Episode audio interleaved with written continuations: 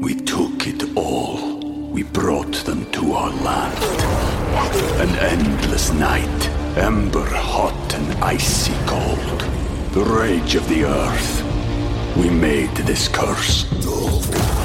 Carved it in the blood on our backs. We did not see. We could not, but she did. And in the end, What will I become? Senwa Saga. Hellblade 2. Play it now with Game Pass.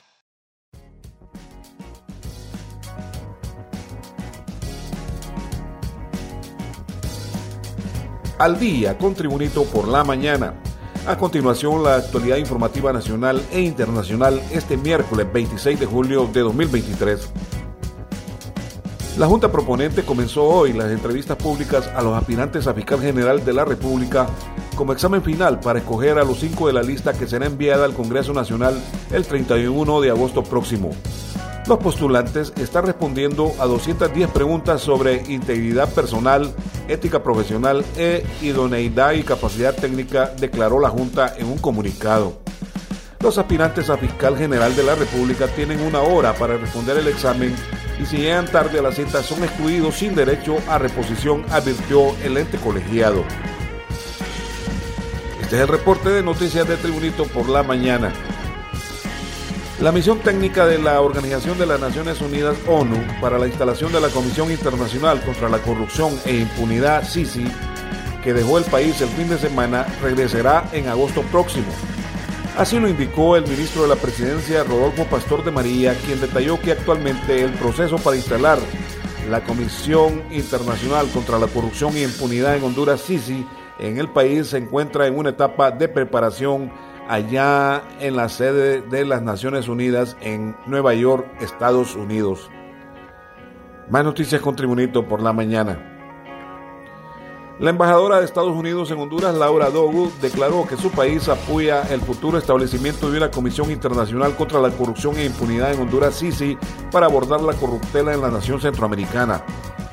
Estados Unidos de América apoya a la SISI y a la sociedad civil, ambas claves para abordar la corrupción indicó Dogo en un mensaje en Twitter luego de reunirse con la diputada hondureña Fátima Mena. Continuamos con Tribunito por la mañana. El fiscal anticorrupción Luis Javier Santos anunció un recurso de amparo ante la Corte Suprema de Justicia pidiendo ser restituido la lista de aspirantes a fiscal general. En su cuenta de Twitter, Santos ironizó diciendo que seguro su recurso será admitido, suspendiendo el proceso de selección del candidato fiscal como lo desean quienes anhelan que sigan los actuales mandos del Ministerio Público. Más noticias con Tribunito por la mañana.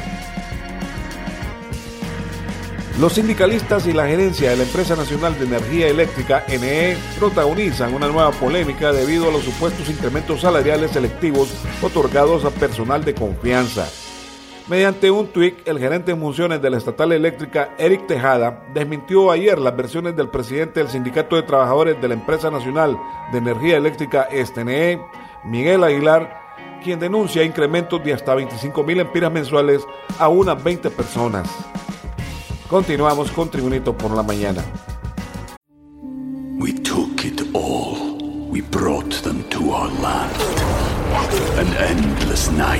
Ember hot and icy cold. The rage of the earth. We made this curse. Carved it in the blood on our backs. We did not see. We could not, but she did. And in the end, What will I become? Senwa Saga. Hellblade 2. Play it now with Game Pass. El jefe del Estado Mayor Conjunto de las Fuerzas Armadas, contraalmirante José Jorge Fortín Aguilar, manifestó que una década después, por fin se podrán reparar los aviones F-5 que fueron donados a Honduras por Estados Unidos en la década de los años 80. El jerarca militar explicó que los aviones F-5 fueron donados por Estados Unidos en la década de los años 80 y entre las cláusulas estaba que solo podían ser reparadas por ese país norteamericano.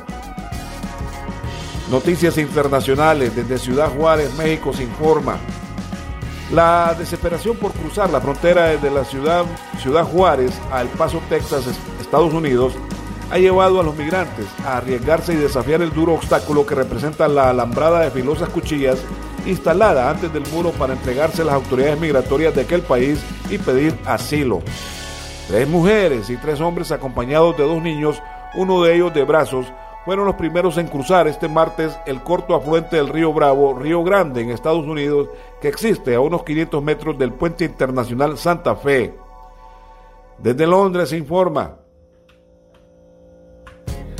El actor estadounidense Kevin Spacey, acusado de haber agredido sexualmente a cuatro hombres en el Reino Unido, fue declarado inocente el miércoles, día en que cumplió 64 años, al término de un muy mediático juicio en Londres. Tras un mes de vistas y 12 horas de deliberaciones, los miembros del jurado declararon a Spacey inocente de los nueve cargos que se le imputaban. Cuando se pronunció el veredicto, el actor estadounidense Kevin Spacey se enjugó unas lágrimas e hizo gestos de agradecimiento. Informaciones deportivas. Con goles de Jens Makati y de Aymeric Laporte, el Manchester City venció 2-1 al Bayern Múnich, asegurando la segunda victoria de los ingleses en la gira de pretemporada en Japón.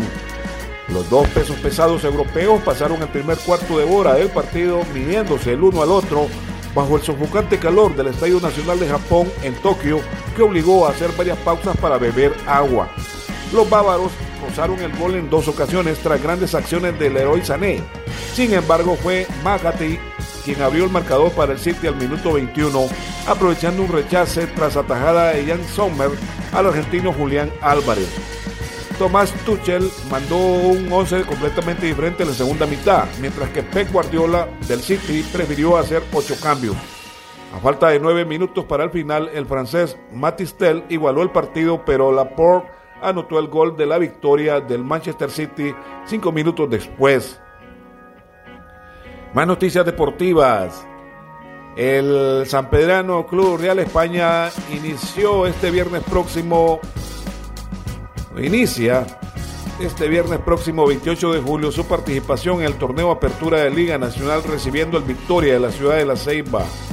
El encuentro será en el Estadio Olímpico a partir de las 8 de la noche del viernes 28 de julio próximo y la directiva de los aurinegros espera el apoyo masivo de su afición en este comienzo de la temporada. El valor de los boletos es de 100 lempiras en sol y 250 lempiras en sombra y desde ya están a la venta en los kioscos Mega Mall y en la taquilla del Estadio Olímpico de San Pedro Sula a partir del viernes próximo cuando a partir de las 8 de la noche el Real España se mide al Club Victoria de la ciudad de La Ceiba al inicio del torneo Apertura de la Liga Nacional del Fútbol Profesional Hondureño. Este ha sido el reporte de noticias de Tribunito por la Mañana y Tribunito por la Mañana te invita a estar atento a su próximo boletín informativo.